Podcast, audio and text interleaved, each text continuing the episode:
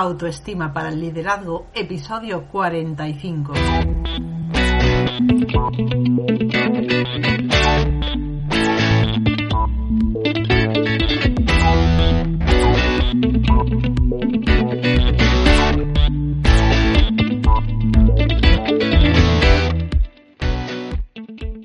Hola a todos, bienvenidos una semana más al programa Autoestima para el Liderazgo. Hoy vamos a hablar de un tema muy interesante que he titulado Sigue odiando los lunes y deseando que llegue el viernes porque es una situación que está muy extendida. Son muchas las personas que en lugar de vivir y de disfrutar su vida se levantan todos los lunes pues eh, totalmente deprimidos, sin ganas y van arrastrando su cuerpo por la vida durante toda la semana justo esperando que sea el viernes porque es, digamos, el momento en el que se liberan y pueden realmente empezar a vivir. Pero antes de empezar, como siempre, estivalibilbao.com para todas aquellas personas que queráis eh, suscribiros y estar al día de todas las novedades, ver los episodios del podcast, los artículos del blog, que el de esta semana es muy interesante, se llama eh, Brindar o Beber para Olvidar, porque, bueno, realmente tenemos pensamientos automáticos y creencias que nos hacen que cuando escuchamos una frase nos pongamos del lado de esto va a ser horrible o esto va a ser genial. Entonces, bueno, me parece que es muy interesante que lo leáis. Y vamos a enfocarnos ya en el tema de la semana, es decir, en eh, despertarte odiando el lunes. Y esto lo veo mucho, sobre todo en redes sociales, como, bueno, ya queda menos para el viernes. Y es una pena porque realmente, como digo siempre, no eres un gato, no tienes siete vidas, solo tienes esta y la sensación es no la estoy disfrutando. Y te lo digo en primera persona porque yo antes vivía de esa manera. Yo los domingos por la tarde ya empezaba a decir, puff, mañana hay que ir a trabajar, eh, no tengo ganas, sonaba el despertador por la mañana y es, no te quieres levantar. O sea, un día normal, un lunes normal en la vida de mucha gente es, suena el despertador, no tengo ganas de levantarme, es que ni siquiera he dormido bien y bueno, pues vas a trabajar pues a regañadientes porque es lo que hay, porque hay que trabajar, porque hay que ganar dinero, pagar facturas, pero realmente tú no te sientes a gusto allí. Y, cuando cruzas la puerta, pues es, ¡buah! se me va el alma a los pies. Y la primera parada de la mañana es eh, tomarte el café con tus compañeras criticando criticando a tu jefe, criticando el trabajo, criticando a otros compañeros. Eh, luego oyes que viene y enseguida vas corriendo a tu puesto de trabajo en plan aquí no ha pasado nada y ya desde el primer momento estás incómoda, es que realmente no, no quieres estar ahí. Entonces, bueno, hay varias posibilidades. Eh, quizás es que es un trabajo que odias. A lo mejor resulta que nunca has querido estar trabajando ahí, claro, eso se nota. O a lo mejor, bueno, pues el trabajo sí que te gusta, pero resulta que estás fatal rodeada porque hay un montón de gente, pues, que te hace la vida imposible. Personas que en lugar de creer que en un trabajo lo ideal es ser un equipo, apoyarse unos a otros y ayudarse, pues van pensando, este de aquí eh, ha venido para quitarme algo, mm, me tengo que poner la zancadilla porque si no me la va a poner a mí. O incluso es posible que estés en un trabajo que, bueno, pues esté bien, te guste incluso, y tengas buenas compañeras, pero es que digas, es que esto no es para mí. O sea, es que este realmente no, no es el sentido de mi vida. Yo no sé muy bien qué estoy haciendo aquí. Hay personas que van de un trabajo a otro y que, que realmente nunca llegan como a encontrar su sitio, ¿no? y pasas la mañana lo mejor que puedes, bueno, por supuesto quejándote, pero esta vez ya en silencio porque no se puede enterar nadie, eh, pero no haces nada. La cuestión es, ¿tengo derecho a quejarme? Probablemente sí, probablemente hay cosas que se podrían hacer mucho mejor o probablemente podrían tratarte de mejor manera, así que digamos que la queja en sí misma pues está justificada.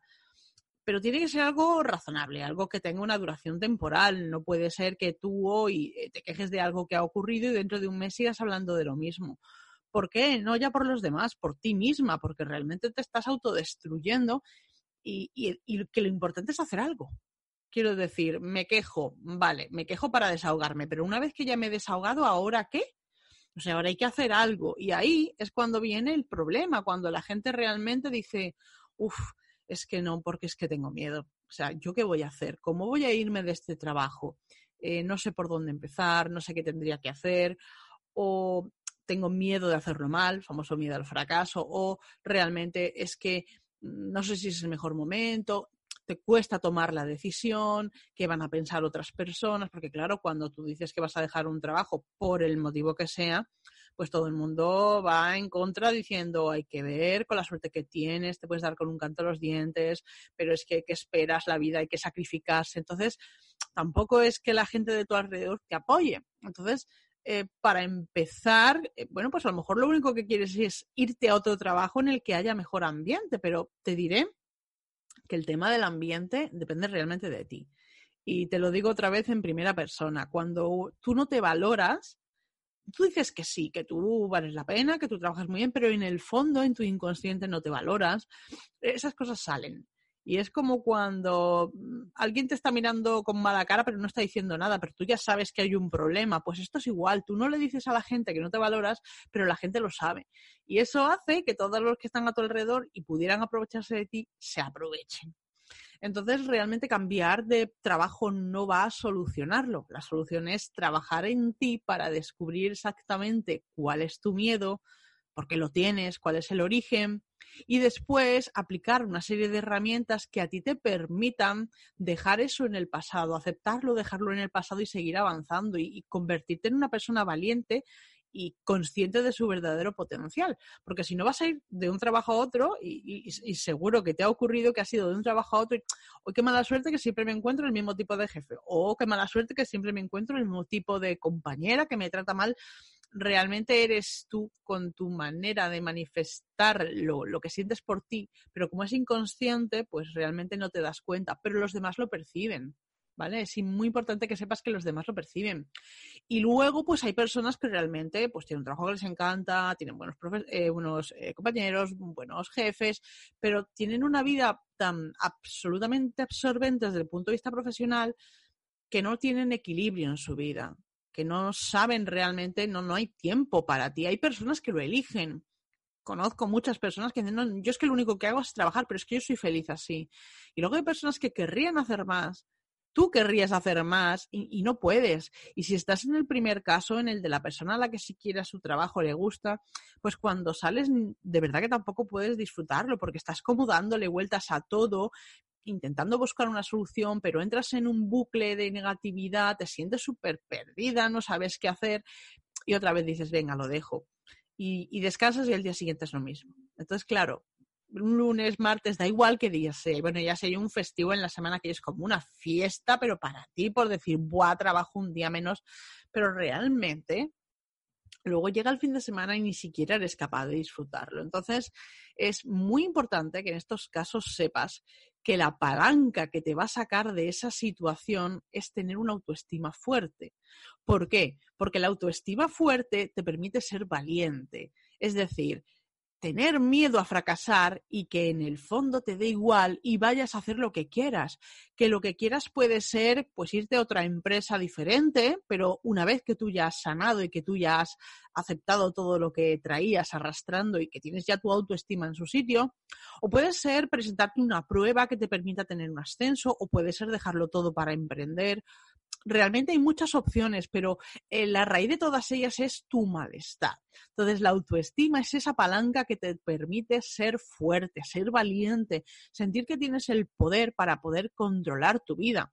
Y luego también el famoso miedo al rechazo, es decir, es que tú mm, tienes tanto miedo a que las demás personas no te aprueben, que no tomas decisiones si no tienes la, pues eso, el apoyo de todos los que te rodean. A veces llega a ser muy extremo. Entonces, ¿yo cómo puedo identificar si soy una de esas personas? Bueno, al margen de lo que te he dicho, de es lunes y ya estoy deseando que llegue el viernes, que ahí ya hay un síntoma evidente de que no eres una persona feliz. Cuando quieres hacer algo, pero te dices a ti misma, no puedo, ahí hay un miedo al fracaso que es de lo que yo te hablaba, de aumenta tu autoestima para ser valiente, que te está limitando. Y es que te lo estás perdiendo todo. Es que, bueno, voy a enfocarme en, en, mi caso durante un minuto porque, bueno, puede ser ilustrativo para aquellas personas que quieran emprender. Es que lo primero que yo descubrí cuando dejé mi trabajo es que el hecho de no tener que ir a una oficina a trabajar me daba una hora diaria que yo podía utilizar como quisiera y de repente me encontré con que cada dos meses me correspondía una semana de vacaciones trabajando igual que antes. Entonces es que esas ventajas, esas libertades, esas cosas buenas y positivas que podrías tener y que querrías elegir tú, pues no las puedes elegir porque aunque quieres ser libre, la seguridad te pesa. Y te pesa porque tienes miedo a fracasar. Entonces, potencia tu autoestima y potenciala para ser valiente, que luego puedes hacer lo que quieras con tu vida, puedes seguir en el mismo sitio, pero ya la gente no te va a tratar igual. Ya van a respetarte porque te respetas tú. Y cuando tú te dices es que tengo que, ahí hay un miedo al rechazo importante. Es, si hago esto, eh, que es lo que yo realmente quiero, pues la gente me mira mal. Entonces es que tengo que hacer aquello para conseguir aprobación. Hay casos muy extremos en los que la gente realmente queda bloqueada y paralizada. No puede tomar ninguna decisión si no tiene la aprobación de todos. Imagínate de sus padres, hermanos, amigos, pareja. Entonces, todo esto es lo que te estás perdiendo por seguir odiando la semana que tienes. Entonces, ¿Qué te propongo yo? Te propongo que hablemos, porque yo antes vivía así, ya te digo, hay muchas opciones, no solamente es emprender, pero el punto de arranque de ser feliz es sentir que controlas la vida, que la controlas tú desde dentro, no que te ves arrastrada por lo que ocurre fuera, no que depende de la crisis o de tu jefe o de lo que ganas, no, que eres tú la que controla, que eres capaz de ser valiente, de descubrir cuál es tu potencial, de aprovechar todas tus oportunidades, de tomar las decisiones que quieres tú. O sea, es importante que los demás pues te quieran y te apoyen, pero si no están de acuerdo contigo no pasa nada. Entonces aceptar eso es una cosa que te está haciendo muchísimo daño y bueno, como yo he recorrido ya todo este camino bueno, que he creado una metodología de trabajo que no solo me ha funcionado a mí, que ha funcionado pues a un montón de personas. Puedes mirar dentro de este mismo podcast